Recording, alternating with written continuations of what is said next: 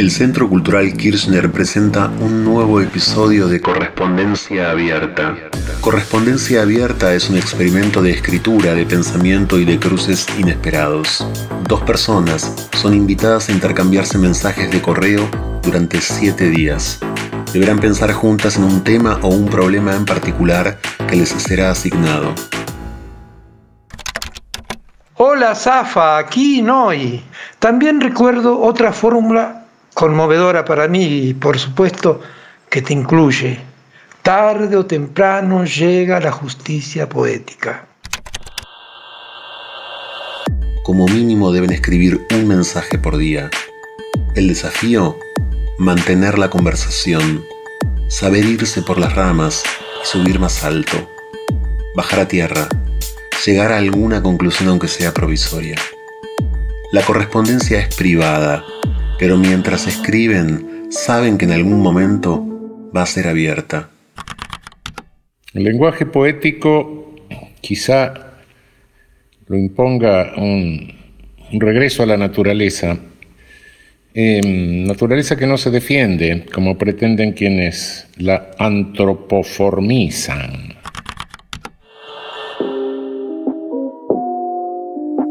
En este episodio, el poeta Fernando Noy y el juez Raúl Zaffaroni sostienen una correspondencia sobre la justicia.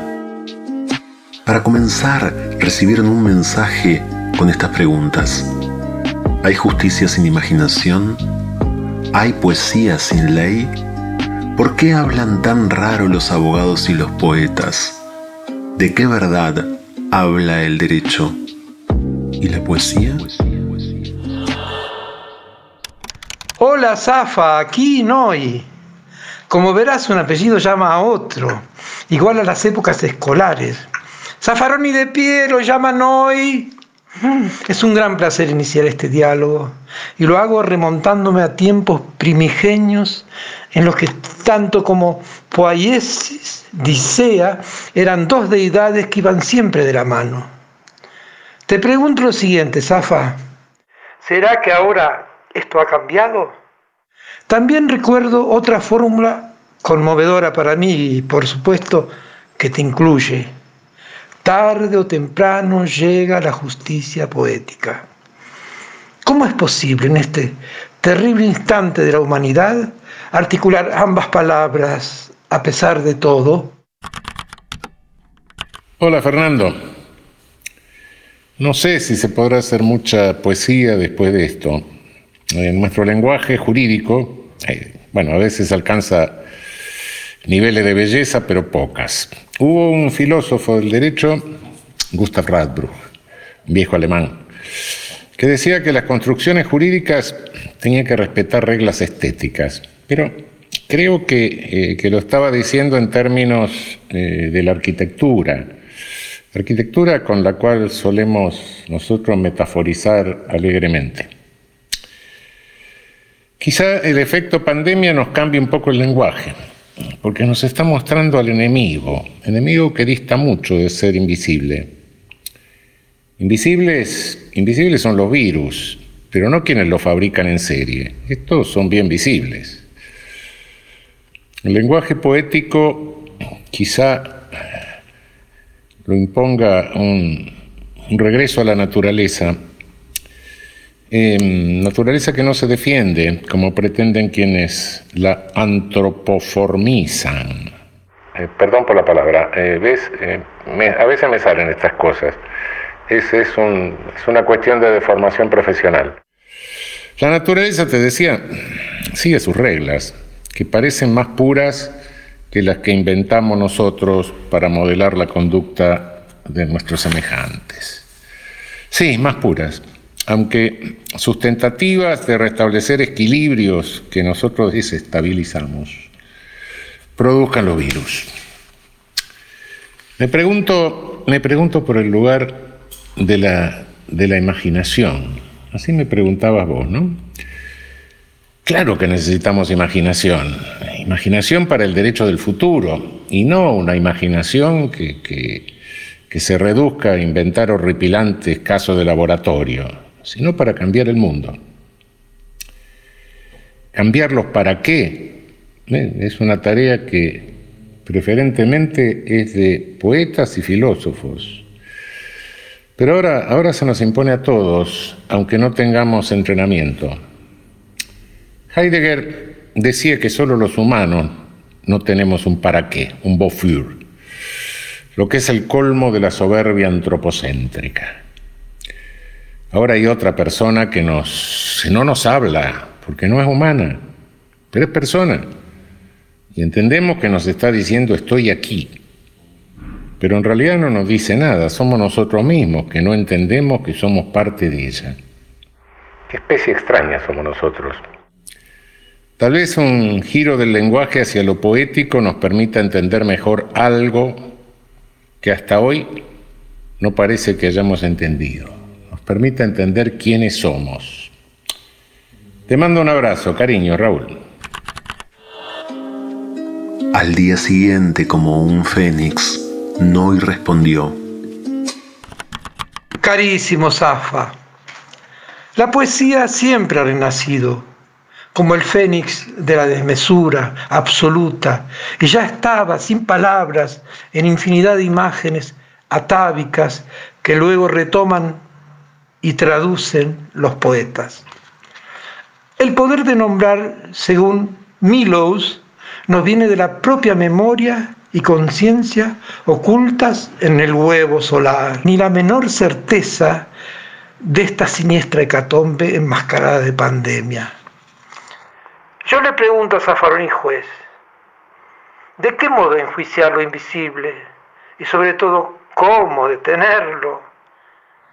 Es ahora cuando el poema se vuelve justicia al delatar un implacable accionar contra la propia humanidad propongo lo siguiente, lograr un corpus poderoso, poético, en plena acción, con los velos de la justicia cayendo, pero sin dejar el barbijo, hasta recuperar su propia inmunidad, que seguramente no sería ofrendada, claro. Que las mariposas multicolores bailen sobre el semáforo. Pero atención, sepamos que ya no traen mensajes de amor y paz, no, no, y tampoco es una venganza de la propia naturaleza. Entonces, ¿de qué se trata? Como esta correspondencia tiene la marca de la intimidad, aunque se vuelva un secreto mal guardado, te quiero contar algo que jamás diría a nadie en voz alta. Vienen a mí de noche y de día imágenes del holocausto, aquel que nuestra memoria aún sin ver ha tatuado para siempre. Por eso te saludo especialmente, Noy. Líbranos, justicia, de la desesperación de los poetas. ¿Tendrá algo que responder Raúl Zaffaroni? Ese mismo día escribió. Querido Noy, desesperación de poeta y de humano, no desesperemos. Pensémoslo así, lo anterior no se sostenía. Hay demasiados absurdos letales, demasiados psicópatas sueltos, líderes populares perseguidos, golpe de Estado, desfachatados, organismos internacionales promoviendo desastres y represión, pueblos engañados. Ese mundo no tenía nada de poético, y la justicia menos. ¿eh? Eh, demasiados burócratas confortables, demasiados trepadores dispuestos a todo, discursos escritos para eludir responsabilidades con el pretexto de la neutralidad, ideas que pasaban por el autoclave de depuración política para que nadie moleste a las señorías en su mundo jurídico, para que nadie las perturbe en su tarea de encubrimiento de negociados fabulosos, Poético, poético ese mundo al que ahora se le conmueve el piso. ¿Y qué se lo hace conmover? Que los muertos tienen poca melanina esta vez. Son españoles, son italianos, son norteamericanos. Todo se conmueve porque llegó a ellos. ¿eh? Si esto se hubiera limitado a África o incluso a nuestra Latinoamérica, quizá todo hubiese seguido igual. Más aún, si los muertos hubiesen sido solo los ricos en melanina, uy, ¿acaso, acaso les conmovieron a los civilizados europeos los muertos en sus playas? ¿Se conmovieron por los muertos en el desierto de Arizona? Se conmueven por los miles de niños, de pibes que todos los días mueren de enfermedades previsibles y transmisibles. Se conmueven hoy mismo por el riesgo en los campos de refugiados. Se conmovieron, sí, por los 3.000 muertos de las Torres Gemelas, pero los otros, no, los otros no contaron nunca y ahora tampoco. Estas experiencias límites son una suerte de llamada existencial, replantean las preguntas originarias, las que no se repiten todos los días. Esas preguntas que convocan a la poesía a cambiar los para qué y el quién soy. Viene una lucha en diferente escenario. Se cambiaron las reglas de las piezas del tablero y las jugadas son imprevisibles. En el desconcierto este eh, surgen los cambios de sentido de las cosas y del yo que les da sentido. Lo único cierto, lo único cierto es que viene lucha y nuevos sentidos, pero sin olvidar que estamos partiendo del sinsentido. Lo único seguro es la lucha futura y el advenimiento de nuevos sentidos. De la poesía van a pasar al derecho al nuevo derecho de lucha. Querido ¿no? ¿y te parece poca tarea la que le espera a la poesía? Un abrazote, Raúl.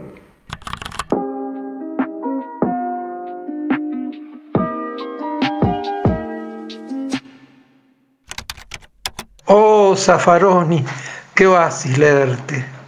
Surgen cuarentrellas de tu propia voz brillando en el papel. Ya nadie podrá nunca brindar con nuestras lágrimas transformadas en rocío del futuro. Pero desde siempre, ¿cómo nos ha costado continuar, continuar? Tenemos callos de paciencia resistiendo. Vos lo dijiste, ahí están esos jueces cómplices del mal.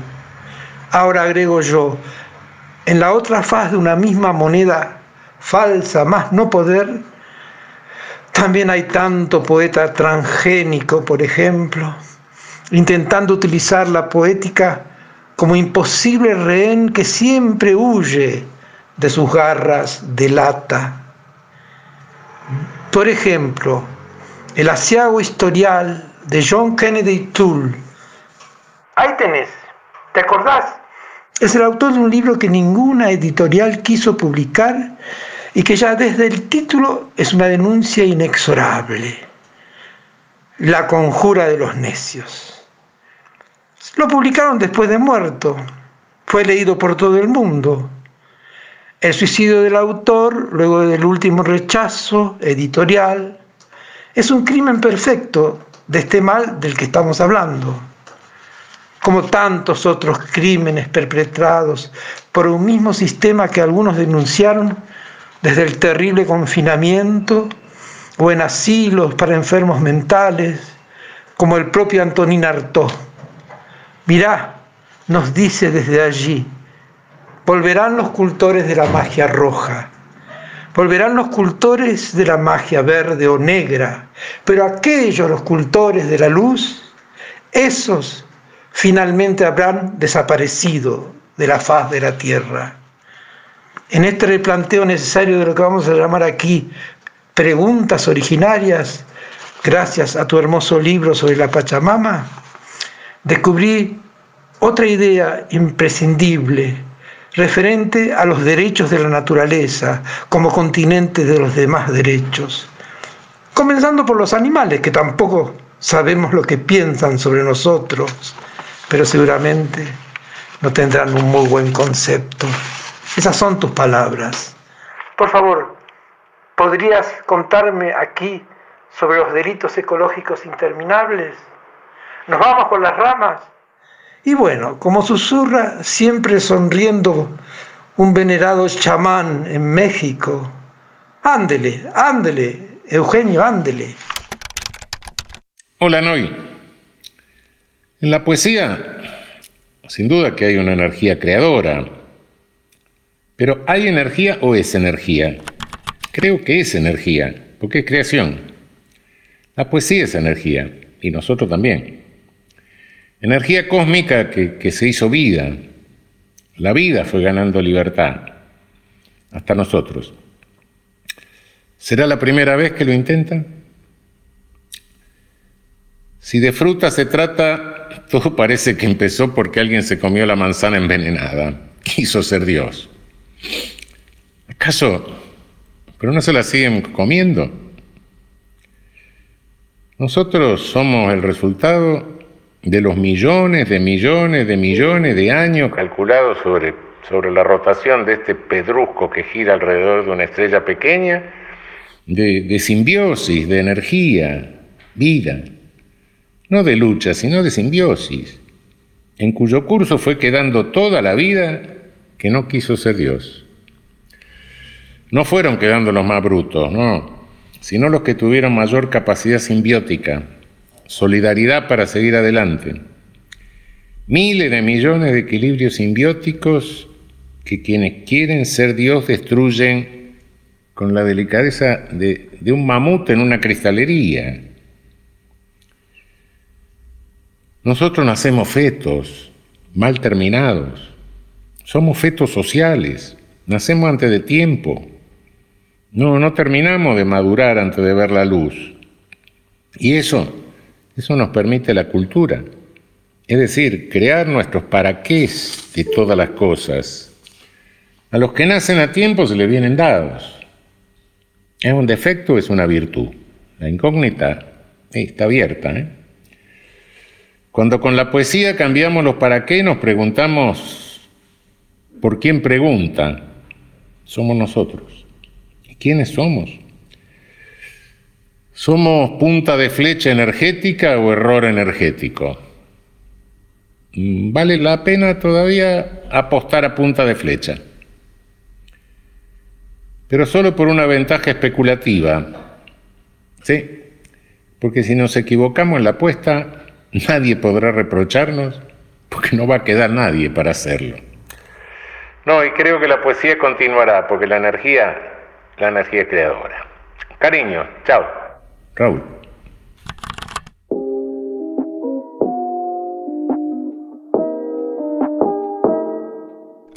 Hola, Zaffaroni, reverencia. Verdad, verdad. El poema es energía fluyendo en las palabras que a su vez traducen el silencio ancestral por medio de la salvaje, indomable inspiración, no siempre disponible. Nadie logra ni debe sentarse a escribir un verdadero poema pero cuando éste surge o aparece o se revela, siempre logrará escribirlo donde fuera. Hay mucho de medium en la poesía, entre lo que vos decís y lo que no decís. Poetas afirman que el poema es un modo de increpar a Dios para que responda. Habla, barbudo.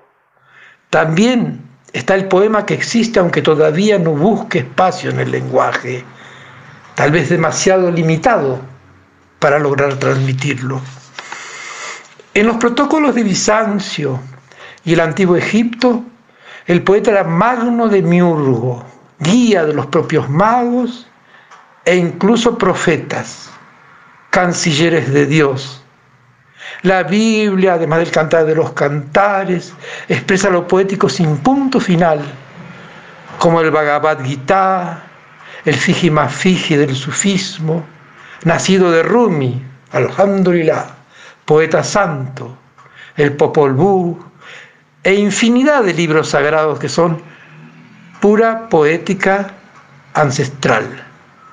E incluso existen poetas que ni saben de su don, poemas humanos encarnados.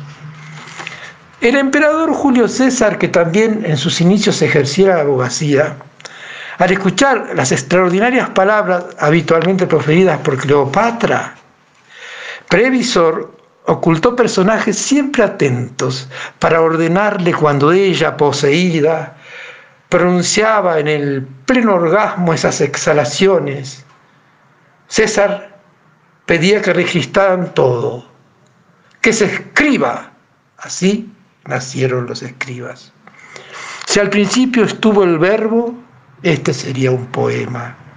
Personalmente siempre escucho una voz que copio de inmediato como plagiándome a mí mismo.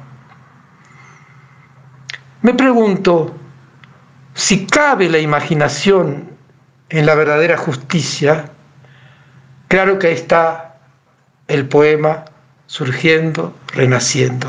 Y ahora veo un atardecer iluminando la ventana.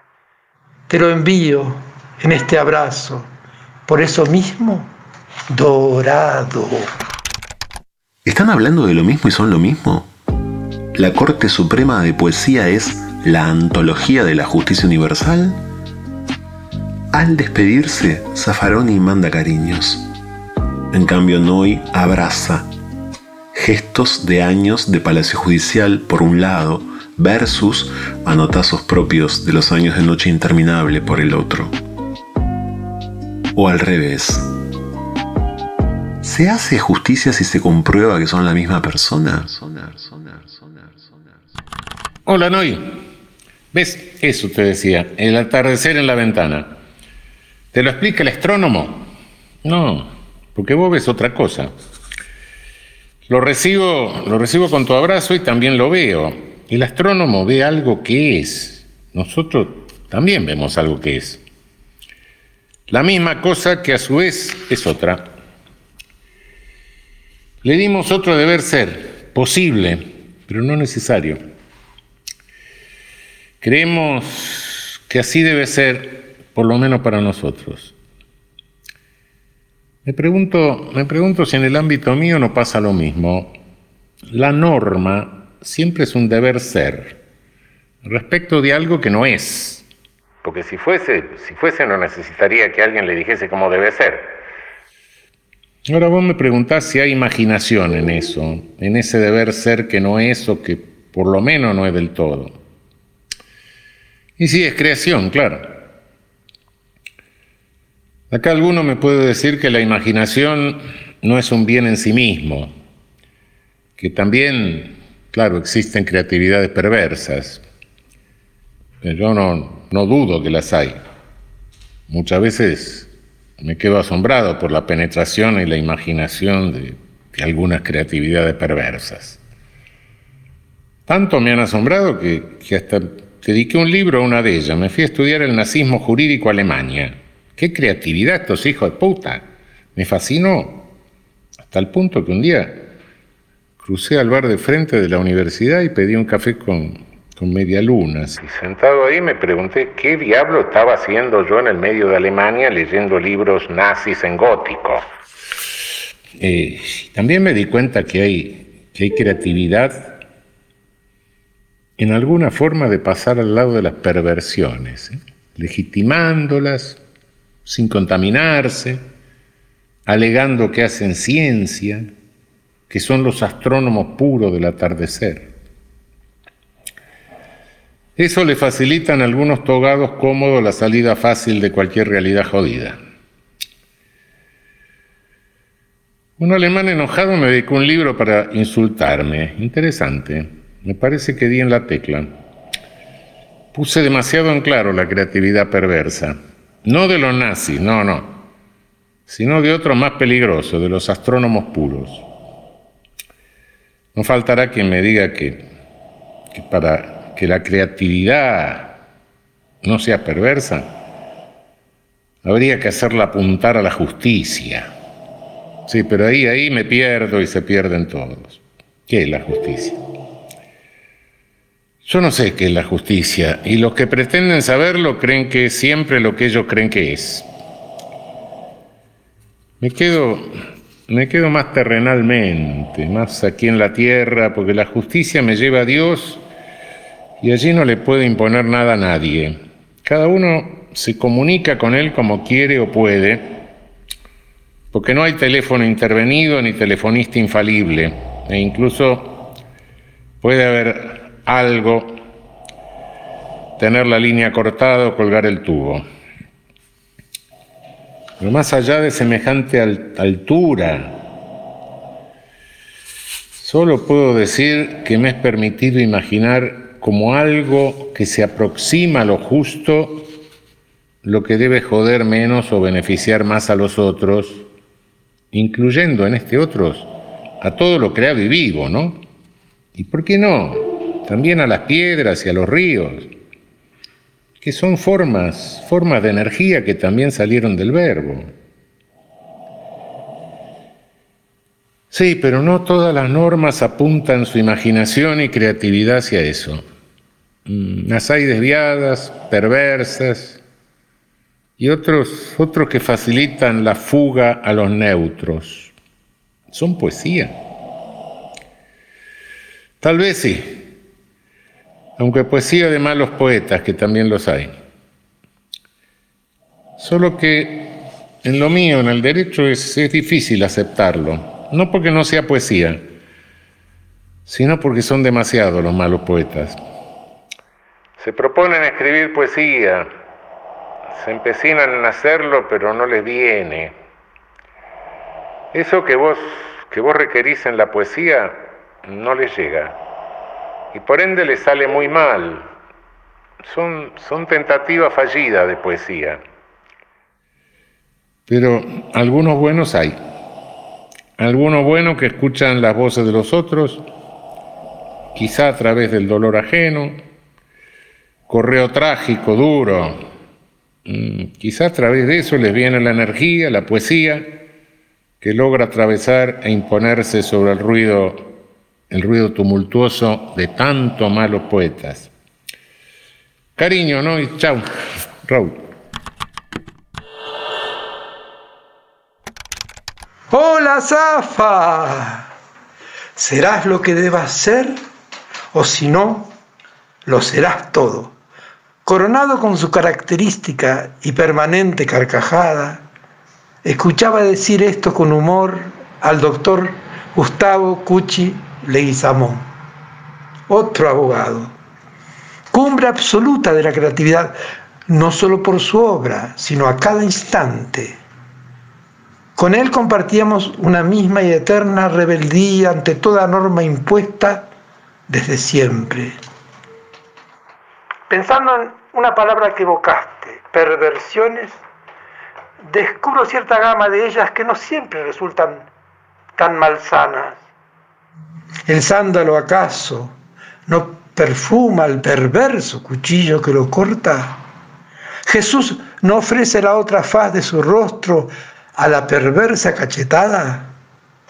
Pero hablo del Cristo ajeno o fuera del Vaticano, al mismo que rogué en un poema, Jesús, sal de tu cruz y ven en carne y luz a poseerme me refiero al Jesús que Don El del Cámara irradiaba aquella tarde que tuve la inmensa dicha de conocerlo cuando pasé por Pernambuco en Brasil, con una mochila al hombro, y me dieron una carta para entregar a Rosemary Muraro, la propietaria de Voces, editorial, donde imprimieron todos sus libros, Leonard Buff y tantos precursores de la teología de la liberación fundamentada en la opción preferencial de los pobres y sus necesidades inmediatas, considerada excesivamente rebelde por su permanente y osada perversión, sagrada, que al fin de cuentas resulta todo lo contrario, contra el propio Vaticano, por supuesto. Y además la gran Rosmarie Muraro dejó escrito algo tan simple y poderoso Aquel que nunca vio la tristeza jamás podría reconocer la verdadera alegría. Frase o premisa de un movimiento, de la liberación, cada día más potente, jamás atomizado por su espiritualidad, no solo teórica, sino contra viento y marea llevada a la praxis. La iglesia del tercer mundo, la del Cristo villero y caminante, la del Padre Mario. Por eso pienso en lo que vos decís de las perversiones. El poeta maldito brilla, porque el siniestro lo ha intentado colocar a su lado, pero como jamás pudo lograrlo, desde todos los medios el siniestro trata de demonizarlo. Y ahí, oh ironía, más que nunca resplandece la suprema gracia del maldito. Ahora, escuchando tus palabras, reúno en este mensaje con la del chamán Águila Blanca que me ha llegado, creo que lograremos intentar al menos no perder la dimensión espiritual de esta crisis. Entre comillas, aprendan sobre la resistencia con nuestros pueblos indígenas, que siempre han sido perseguidos y exterminados, pero nunca dejaremos de cantar. Pasada la tormenta actual, cada uno, sea cual fuere el color de su piel, será muy importante en la reconstrucción del nuevo mundo que se avecina. Y por algo ahora estamos reunidos en estas cartas maileadas. No fue mero azar al fin reencontrarnos, Zafaroni, con seguridad desde otras vidas. Y agradecer es poco. Mil abrazos. Entre el calor y el exterminio, juez y poeta van y vienen dictando sentencia. Cartas del encierro, en sobres sin cierre Pasa nada de tiempo y enseguida uno y el otro se contestan, una justicia poética que llega con rapidez. Hola, Zafaroni. Ora ye ora ye Cuando estuve en México comprobé fascinado que desde allí hasta nuestra Tierra del Fuego corre una línea ancestral desplazándose como olas de un mismo mar étnico masacrado por sucesivas conquistas. Cuando aquí llega el verano, huyo del calor como buen oso polar criado en el sur de Argentina, ingeniero Jacobasi, por indias mapuches que ayudaban a mi madre, entre otras cosas, a hervir nieve para bañarme era una casa con varios hijos nacidos de una madre descendiente de irlandeses, italianos y un catalán con abuela francesa. Mi padre, el porteño del pueblo. Es de imaginar que semejante infancia, simbiotizada con los indios, por siempre venerados, resultara no solo especial, sino fuera de serie el druida mapuche andrógino que reencuentra su panamericanidad tan asumida. Hace tres veranos que huyo del calor rumbo a Bolivia, que se asemeja tanto en ese silencio cósmico de los pueblos antes mencionados. Pero también conocí Bahía, donde por causa de la terrible represión de aquellos años que ya sabes, viví una década como si estuviera en Woodstock, permanente, ya que los hippies, con su amor y paz como consigna, al principio no fueron considerados un peligro por los represores. Ah, lo que fue aquello. Un oasis total, aparte del sistema, que nunca lograría repetirse. Era mi inesperada recompensa luego de una experiencia tan frustrante en la primera militancia aquí en Buenos Aires, donde como Reinaldo Arenas o el gran Pedro Lemebel, los homosexuales nunca fuimos tolerados. Y no por eso cambié de ideología. ¿eh? Además, amor y paz, por sobre todo, resistían ejerciendo su libertad absoluta en medio del abismo y al mismo tiempo logré constatar la enorme vastedad de una negritud traída desde África en navíos negreros para ser vendida por peso a precio de banana en los mercados. Mae señora Ashe, Ashe, Ashe, papisa originaria del candomblé, fue uno de ellos. Por supuesto, sus cultos debieron ser practicados de manera clandestina en el comienzo dentro de ranchos en, que los grandes terratenientes los confinaban como esclavos hasta que al final comenzaran a sincretizarlos. Nuestra anfitriona tan gentil de esta correspondencia, Viviana Viola, azafata del vuelo en palabras, en esta guía de conversación nos pidió que bailemos alrededor de esta cita. Dos puntos. La verdadera materia de la tragedia griega es el ideario social del pensamiento jurídico en estado de colaboración perpetua. Desde tu cono de bronca tan justificada, ¿qué pensás sobre esto? Además, bailemos. Y por último, coincido en celebrar nuestra patria grande, cada vez más hermanados en tan crucial instante, interminable. Ese saludo del comienzo alude al canto de mi madre Oshun, sublime sirena de las aguas dulces dormidas. Ora ye, ora ye, oh, ora ye, matriarca de los días sábados como hoy. Hasta allá, Ojalá. Hola, Noy.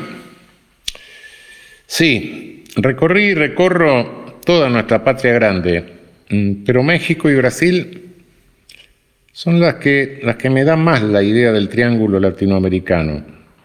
Eh, te confieso una locura. Eh, creo que hay un triángulo cultural eh, de límites metafísicos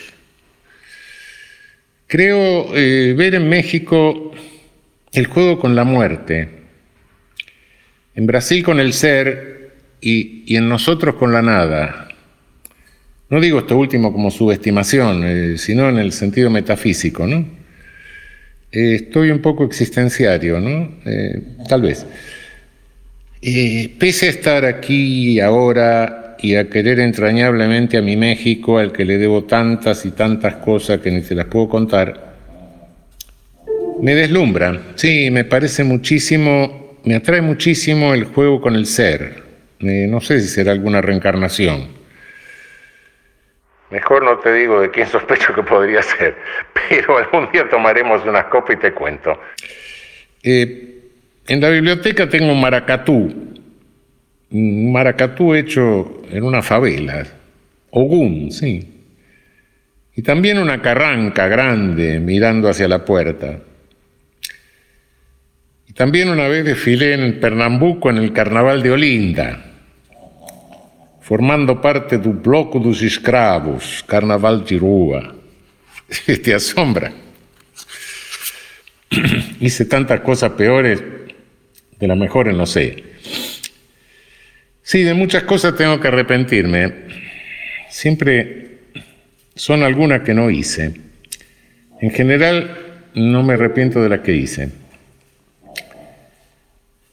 Lindo, lindo panteón de dioses tienen, tienen los negros, todos viciosos, ¿eh? igual que nosotros, y que los griegos. Por eso se los siente más cerca. Esos dioses no son perfectos, son como nosotros. Y sí, una sociedad con dioses viciosos debe concebir la tragedia. Puede escribirla o vivirla.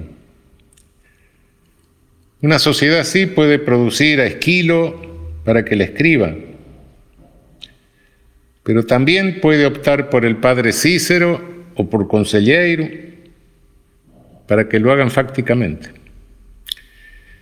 Sí, claro que la tragedia griega es un ideario jurídico, diría que algunas son síntesis jurídica, que otra cosa es la Antígona de Sófocles. El derecho que condena a Antígona atrae la desgracia sobre sí, pero a veces no puede dejar de hacerlo. Por lo menos el, el sabor amargo que deja saber esto enseña que debe hacerlo lo menos posible. Quizás siempre el poder arrastre la desgracia sobre sí mismo, empezando porque toda revolución se come a sus primeros hijos o pares. No sé si es filicida o parricida, pero homicida es. Pero el poder hecho derecho mm, será menos desventurado cuantas menos ocasiones ofrezca de llamar o convocar a la desgracia. En una de esas, Sófocles dejó planteado el gran problema de los filósofos del derecho, más o menos sanos, que de todos los tiempos, ¿no? ¿Cómo respetar al otro como ser con conciencia, que es, sin ordenar algo la sociedad? ¿Y cómo ordenar un poco la sociedad sin irrespetarlo también un poco? Yo no, no tengo la respuesta, eh, pero me consuela saber que, que nadie la tiene. El viejo Sófocles solo dejó, planteada la pregunta y pienso que no hay respuesta, más que como, te decía, hacerlo lo menos posible. Es cierto que no todos piensan lo mismo y, y se atraen desgracias una y otra vez a lo largo de los siglos.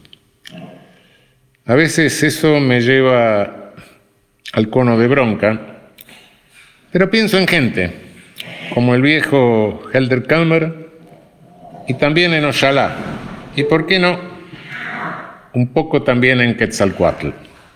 Serpiente emplumada, no es tan feo después de todo. Los hubo más feos y sin plumas. Chao. Cariño, Raúl.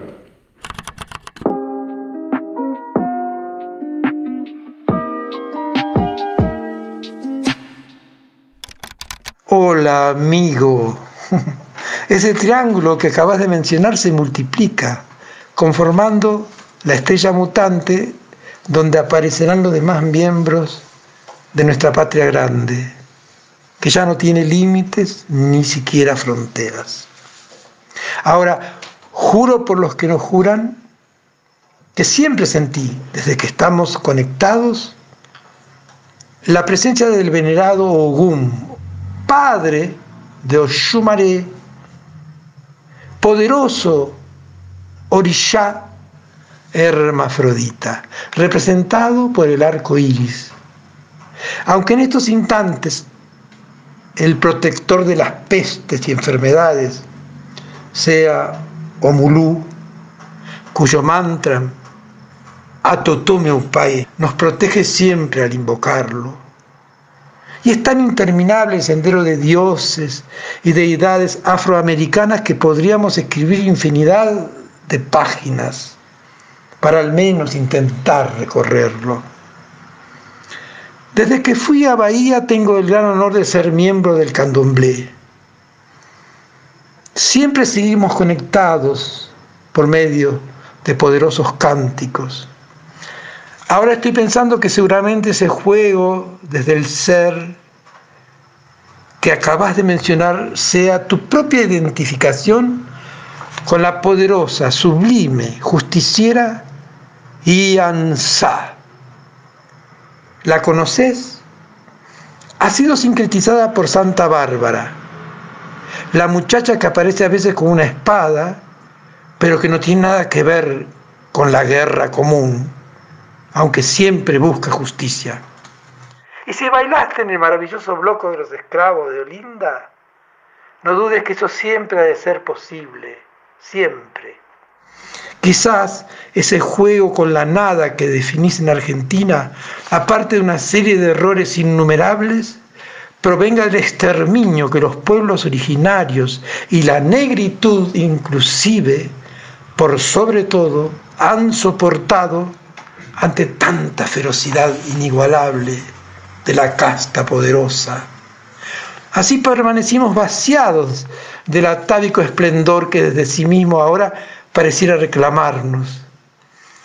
Restaurar ese crisol de razas y diversidades será nuestra lucha interminable. Construir el día en que el águila, el mismo águila se encuentra seguramente con la paloma, el cóndor, las gaviotas y hasta el fénix, que no luchan entre sí, para en definitiva iluminar todo cono sombrío de nuestra patria. Sí, pero ya nunca más paria, patria paria, sino reparida con una misma y renovada luz encarnada en cada uno de todos nosotros, así sea.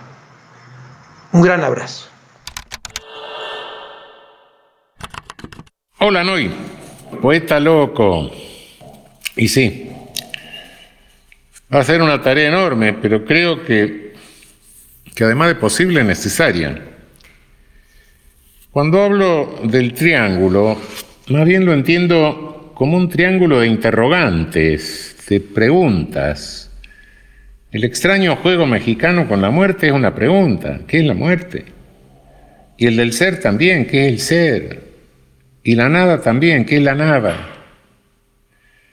Se me ocurre, se me ocurre que es algo así como entrar en la cubierta de un inmenso barco en que uno ve el agua y pregunta qué es eso, otro mira el puerto y otro la proa. Y cada uno pregunta qué es lo que mira con mayor insistencia. Cuando nosotros los argentinos nos preguntamos qué es la nada, es porque la estamos mirando, si es que se la puede ver. Estamos en un límite y es la pregunta que más nos preocupa, lo que no es poco, porque en el fondo Preguntar por la nada expresa la voluntad de ser. Sí, ante el genocidio de los indios bravos y la expulsión, absorción de nuestros hermosos negros, llegamos nosotros desde, desde abuelos y bisabuelos, náufragos de mil hambrunas y matanza de todo el planeta. Creo que, debemos preguntarnos por el borde de la nada, porque queremos ser, y la verdad es que somos, aunque no nos demos cuenta.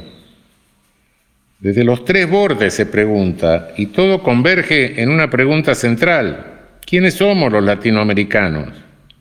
Nos identificamos con un nombre inventado para subestimarnos y lo asumimos y hacemos bien. Es lo mismo que cuando a una persona le dicen de color y responde soy negro, o cuando le dicen fuerte y responde soy gordo. Asume, asume su discriminación como desafío. Y nosotros continentalmente hacemos lo mismo. ¿Quiénes somos? Somos indios casi poco menos que exterminados colonizadores andaluces cristianizados a garrotazos un rato antes de llegar acá. Negros esclavizados, orientales del Pacífico que los trajeron como siervos, europeos expulsados, empujados por el hambre, judíos escapados de la persecución ibérica primero y de los después, islámicos víctimas de un imperio otomano en decadencia, armenios fugados de un genocidio, y, y los prófugos, los prófugos de todos los otros genocidios del planeta. ¿Qué es esta mezcla? ¿Qué unidad tiene? La tienen hoy. Somos los marginados de todas las persecuciones planetarias. Basta, basta leer la filosofía de la historia de este cabrón de Hegel y, nos damos cuenta que somos los marginados de la historia del colonialismo, de todo el mundo. De ese colonialismo que él va dejando al margen del camino de su geist, de su espíritu, que más bien parece un, un espectro que va masijando millones de personas. Glorificación, glorificación hija de puta del colonialismo europeo, estilizada, refinadísima, pero si la damos vuelta, ahí somos nosotros. Si ponemos a Hegel cabeza abajo, Marx solo lo acostó, ¿no? Cabeza abajo, ahí salimos nosotros, los marginados por el colonialismo de todo el planeta. Por eso, por eso los que estamos en esta puta punta del sur extremo nos preguntamos por la nada, sin darnos cuenta de que de que somos la más rica muestra de la marginación del mundo, de todos los colores, y secretizándonos en diálogos increíbles. José Vasconcelos, ese mexicano loco que, que, se rayó cuando la mina se suicidó en Notre Dame, Y él se volvió fascista. Cuando no estaba tan loco, cuando era ministro de Educación de, la Revolución Mexicana, eh, aunque ya estaba estudiando el hinduismo y esas cosas, dijo que de aquí saldría el hombre cósmico. Yo no sé si saldrá el hombre, la mujer o el transcósmico, pero estoy seguro que algo habrá de salir. Solo que, que, bueno, no va a ser por generación espontánea, sino porque lo conseguiremos peleando, luchando, como siempre. ¿Qué sé yo? Estoy por ponerme el maracatú y salir a la calle. Pero si no lo hago es solo por la cuarentena, ¿eh? Ogun, sí, el guerrero con maracatú de Bahía. Nosotros no vemos ya el mundo con los ojos de niños, de niñas, de niñes, pero tenemos que pelear. Pelear para que los que vengan puedan verlo como lo veíamos antes, cuando chicos. Y para que nunca dejen de verlo así, para que nadie les haga lo que a nosotros, que ya, ya no podemos ver de esa manera. Porque, porque vimos el dolor del mundo de nuestros semejantes y de los otros animales que habitan el mundo. Hubo, hubo un tipo muy citado en todo el mundo, en el derecho, en todo el mundo, que se llamaba Hans Kelsen. Y Kelsen hablaba de una norma fundamental, una Grundnorm. O sea, que toda la validez de un derecho depende, eh, es decir, está colgado como una ristra de chorizos, de que se le otorgue validez a una norma fundamental, a Grundnorm. Sí. Desde el punto de vista lógico, eso es impecable, ¿no? Pero, pero históricamente, ¿cuáles son las normas fundamentales? ¿Cuál es la norma fundamental en el derecho argentino, por ejemplo? La conquista, es decir, el genocidio, el robo al indio, su sometimiento a los encomenderos. buena respuesta, ¿no? Todo, todo el poder jurídico del planeta dependiendo de normas establecidas por genocidios. No podemos ver el mundo con ojos de chicos, pero tenemos que hacer que los chicos lo vean con esos ojos y nunca más, nunca más le quiten esa visión que este mundo nos quitó a nosotros. Dejémonos de nostalgia de, esa visión perdida. Volvamos a ella con unas copas o algo parecido por un rato, pero después miremos con los ojos que ahora tenemos, que hay mucho por hacer.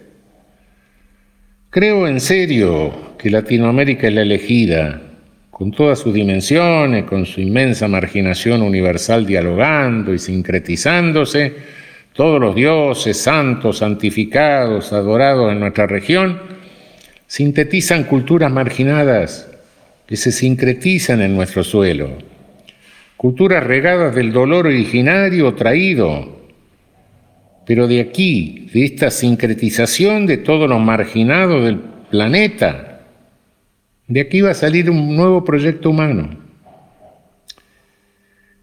¿No viste los casos de sincretización religiosa más interesantes que el de los afrobrasileños o el culto mexicano a la Virgen de Guadalupe? son síntesis culturales. En definitiva, es como, un pueblo concibe, concibe, imagina su escatología. Eso es la síntesis de su cultura. el derecho debe salir de ahí. La Grundnorm no puede ser el genocidio, sino la sincretización. Las víctimas de todos los genocidios un día, un día encenderán esa llama de la que vos hablás y nos llegará a todos en la forma de poesía? Bueno, tal vez, si así fuese, el nuevo derecho será poesía. Todo es posible, Noy. Un abrazo, querido. Las leyes parecen ficciones y los poemas resúmenes del Código Penal. Hay ya tanta confianza entre uno y el otro que por primera vez la balanza de la justicia congela su equilibrio. Ahora viene la parte en la que crece la intimidad y forman una familia. ¡Aló, Zafiro! Zafaroni. ¿Loco? Claro que sí, pero loco con K, ¿eh? Como el Vaikunta loca. Ese planeta en perpetuo estado de gracia, o nirvana, que los hindúes definen como el estado de éxtasis. Éxtasis que siempre surge en esta correspondencia abierta cada vez que te leo o escribo. También compruebo que los ojos de infancia todavía permanecen ocultos debajo de mi antigua retina. ¿Y por qué no en la tuya? Además de la mirada certera, sabia, inquisidora, buscando ver real el sueño de una patria poética. Si logré soportar tantos años de dicha, eclipsados por injusticias de la que ya no puedo ni quiero simplemente hablar, debe haber sido por un corazón inocente que trato de sobrellevar intacto. Jesús manifestó una dedicación suprema hacia los niños a los que incluso nombrara sus representantes. Quien no reciba el reino de Dios como un niño, no podrá entrar en él. En los proverbios se lee, instruye al niño en el camino a seguir, que aun cuando fuera anciano, nunca se apartará de él. Y también durante las ceremonias del candomblé, los primeros trances o posesiones manifestados provienen de los heré, es decir, eres niños cantando en idioma nagó, africano. Y a la primera diosa que piden permiso para iniciar el ritual es Aosaña, versión tropical de la propia Pachamama, dueña de todas las plantas y la naturaleza. Sin sus hojas no hay ceremonial posible, pero sin los consejos de los niños tampoco. Geniocidas, gendiocidas, gaysidas y así sucesiva muerte. Ya pronto, quizás ahora o en breve, estarán al borde de su propio abismo. Si el poder jurídico del planeta estuvo dependiendo de leyes o normas instauradas por los bárbaros, vean hasta dónde llegamos en vísperas de un enigma todavía imposible de ser descifrado. ¿Cómo es posible que por lucros económicos o simple vanagloria en el Museo de Bruselas hayas visto enmarcadas felicitaciones por Hiroshima o Nagasaki. ¿Qué acabas de contarme? Sin ir lejos, también podrías toparte con los cuerpos de caciques e indígenas expuestos como atracciones de circo en museos oficiales de nuestro país. Aquí nomás en La Plata, por ejemplo. Sabemos que hay una lista de similares barbaridades en nuestras memorias. ¿Cómo hacer para superar tan diabólico legado antes de resurgir dentro de este, como dices tú, mundo de absurdo, de jerarquizaciones, etcétera, etcétera. El fuego de la poesía purifica, porque paradójicamente es frío como el amor que enciende pero no quema. Tal vez esa alborada del proyecto humano que mencionaste surja al final de esta lluvia de dos o casi tres días seguidos. Todo es inminente y final. No hay más preguntas sino una misma respuesta, aún no escuchada por y para toda la humanidad. Incluso tal vez telepáticamente, sin recurrir a las palabras. Telepáticamente, un idioma donde al fin no sea posible ninguna mentira. Siento mucha curiosidad. ¿Cuántas respuestas han de surgir ocultas detrás de infinitas apariencias, finalmente con sus velos rasgados? De todos modos, pongamos nuestros oídos en modo alerta. sí, es tiempo ya. Abrazos, abrazos abrazos. Hola, amigo. Sí, lo voy a reconocer. La paranoia me habita como su sangre al cóndor. Pero hay un ángel susurrando al lado mío que me hace revisar el correo. Y ahí aparecen tus señales de humo, ahuyentando los mosquitos de mi casi intolerable angustia. Íbamos a hablar de la justicia y de la poesía y creo que terminamos condensando ambas en la amistad. ¿No te parece? Correo no deseado. No existe moneda que pague una felicidad legítima, porque tampoco tiene precio como el abrazo de un verdadero camarada. Borges escribió, la amistad no es menos peligrosa que el amor, ni menos deliciosa. No haya otra alternativa después de tanta angustia que nos sacará bíceps en el alma. Resiliencia, un poroto, al lado de esta mundial adversidad de la que saldremos con callos en el alma y los sueños al fin restaurados y también recuperados.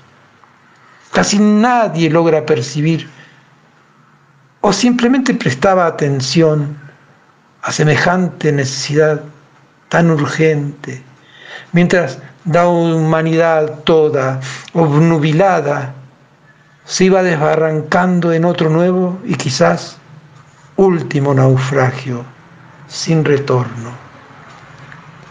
Por algo Aspid y COVID rimen como fatídica serpiente que paradójicamente nos empuja a reencontrar otro universo no apenas prometido, tan real y cercano que ahora solo basta esperar dentro de este final exorcizado por tanta nueva esperanza renacida.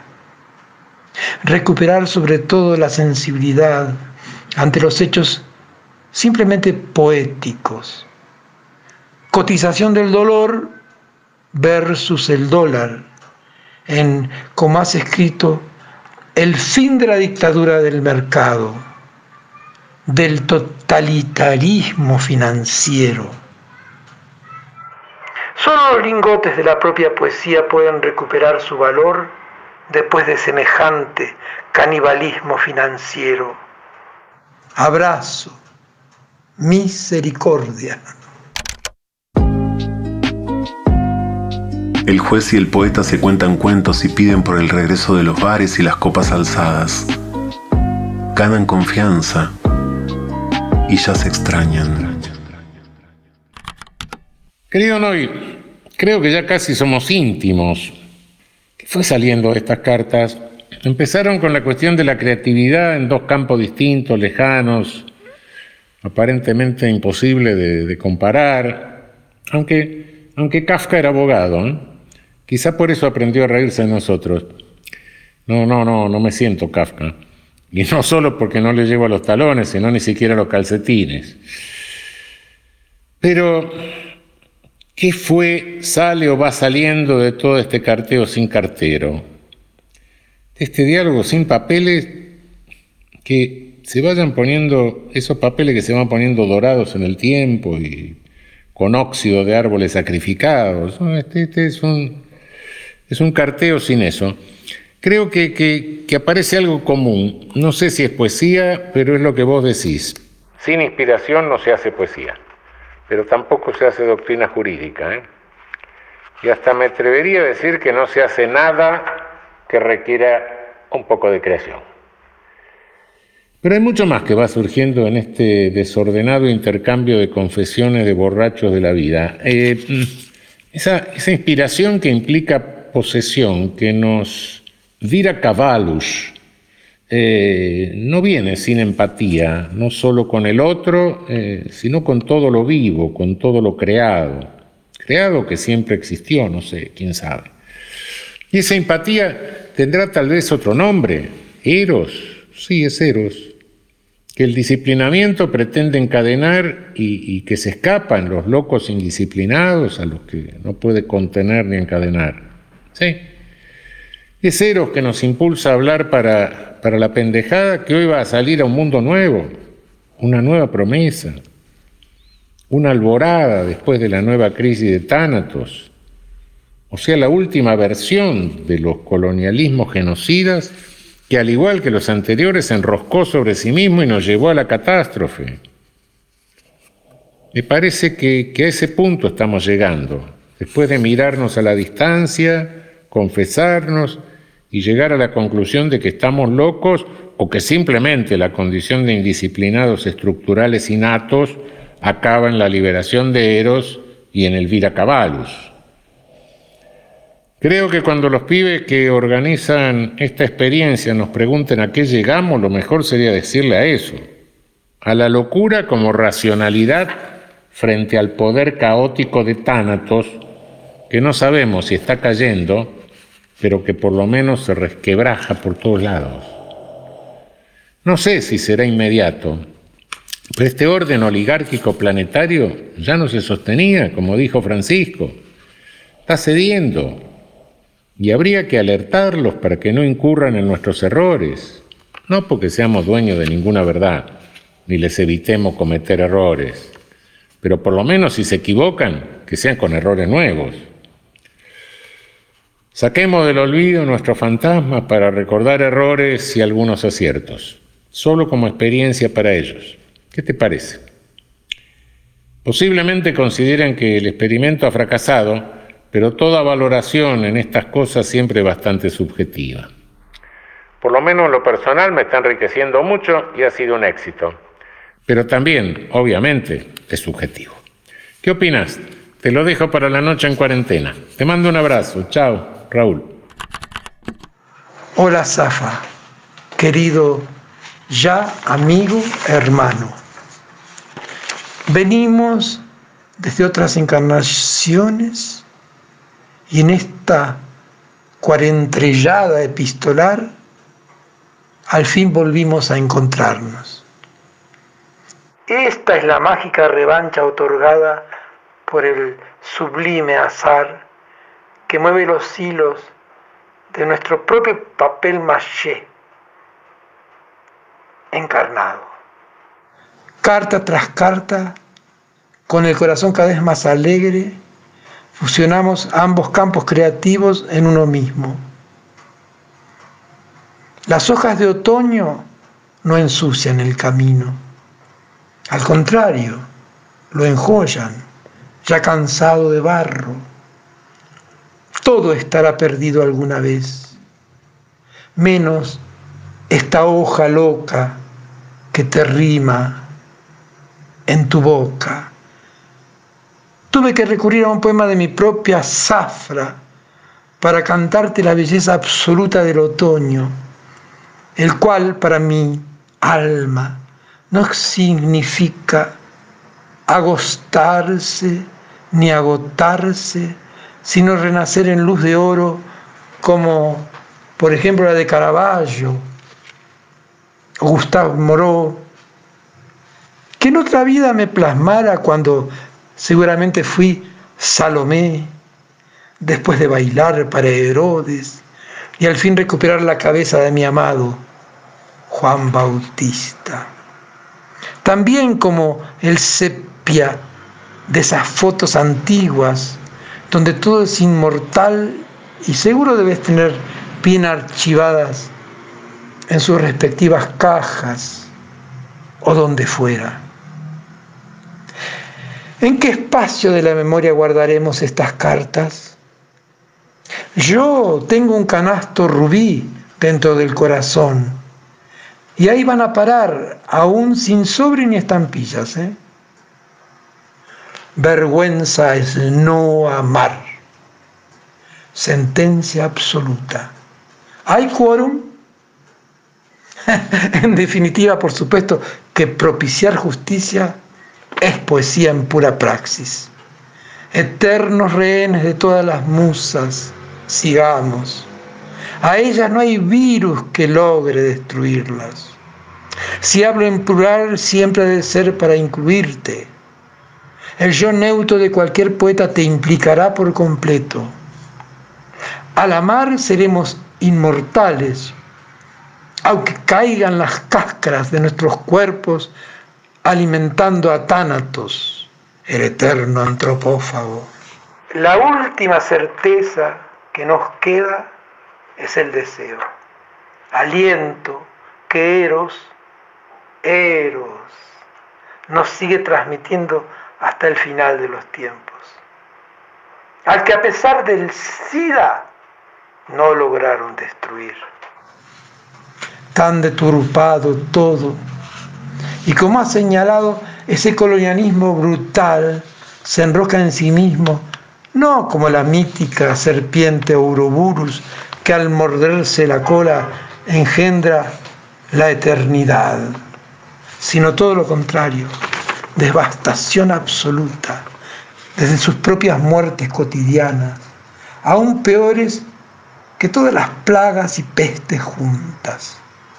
Por eso, coronados de virus estamos y juremos con gloria vivir.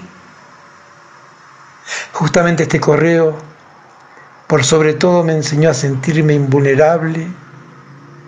Gracias a vos, releo mis dudas en los primeros envíos y compruebo cómo a causa de tu eco hoy salto en una pata. Feliz de saber que me voy, pero quedando. Junto a quien ahora es mi nuevo amigo, con luz tan propia que nada ni nadie podría eclipsar como advierte el poema sufí. El caballero que nunca ha partido aún no ha regresado. Así será. Querido amigo, hermano, compañero y cofrade hoy, lindas fueron estas cartas, desordenadas como no puede ser de otro modo, claro Sí, muchas reencarnaciones. No estoy seguro de haber sido Salomé ni nadie semejante, ¿no? Eh, creo que vengo de algún puerto de África, qué sé yo, de algún verso de Castro Alvis, no escrito, eh, sino tal vez perdido en algún lamento de esclavo. Pero, pero al fin coincidimos en estas cartas, raro juego laberíntico del destino, como siempre, aunque quizá no tan casual. Sos genial, hermano. Eso de coronado de virus vivamos o juremos con gloria morir es una idea fantástica. ¿no? Es un canto contra el colonialismo que siempre nos trajo el virus, tan propio de su esencia civilizadora que hoy paga el precio de su coprofagia insaciable. Sí. Las hojas del otoño no matan el amor. Después de todo, esa serpiente que se enrosca se vuelve eterna porque en su cuerpo marca el tiempo, lo que había revelado su condición de divinidad para nuestros misteriosos mayas. Un nuevo amigo es un nuevo universo, como todo el infinito e irreproducible que hay en cada ser humano, que impone el respeto a la dignidad que no toma en cuenta el impulso tanático que hoy se resquebraja y se va haciendo pomada, para dar pie a un nuevo amanecer no sé si estamos al final o al comienzo del parto, pero en cualquiera de esas alternativas se impone resistir y luchar. Sí, la vergüenza inconfesable es no amar, y el peor pecado es no haberse entregado al amor por pretender controlar la emoción con una supuesta razón funcional, como le sucede a muchos. Lo anterior es vergüenza y lo último es pecado que se paga caro y pensar que existe un verdadero programa de entrenamiento para enseñar a no amar. Basta dar una rápida mirada a nuestra comunicación hegemónica para verificar la existencia de ese programa. Gracias, Noy hermano, por sacudirme algún dejo de pesimismo y algo de depresión inherente a un rayo de desconfianza a la humanidad, al fenómeno del que somos parte. En este diálogo reencuentro con vos a la humanidad y perdón por el rayo de desconfianza del que me avergüenzo, porque fue una falta de amor que no se debe tener, ni siquiera con los que están en el abismo. Estoy seguro de que estas cartas ya no cesarán. Extrañaré estos días en que, después de la cena casera de la cuarentena, venía ritualmente a responderte. Te mandaré todo lo que escriba, pero no para que lo leas, sino porque también estará dedicado a vos, el nuevo amigo de tantas reencarnaciones. Si superamos el virus al que resistimos, podremos estar al menos más cerca de un metro y medio. Espero que pronto pase esto y en tanto te mando un fuerte abrazo virtual y virtuoso. Con todo afecto, Raúl.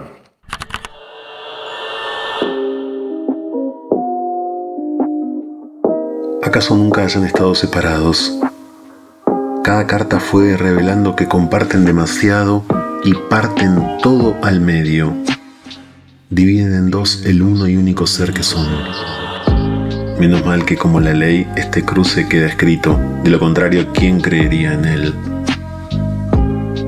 ¿A quién se le podría hacer creer que la poesía al estar escrita no es igual de verdadera que la ley? Si lo es. Recitaron amistad. Hicieron del amor ley.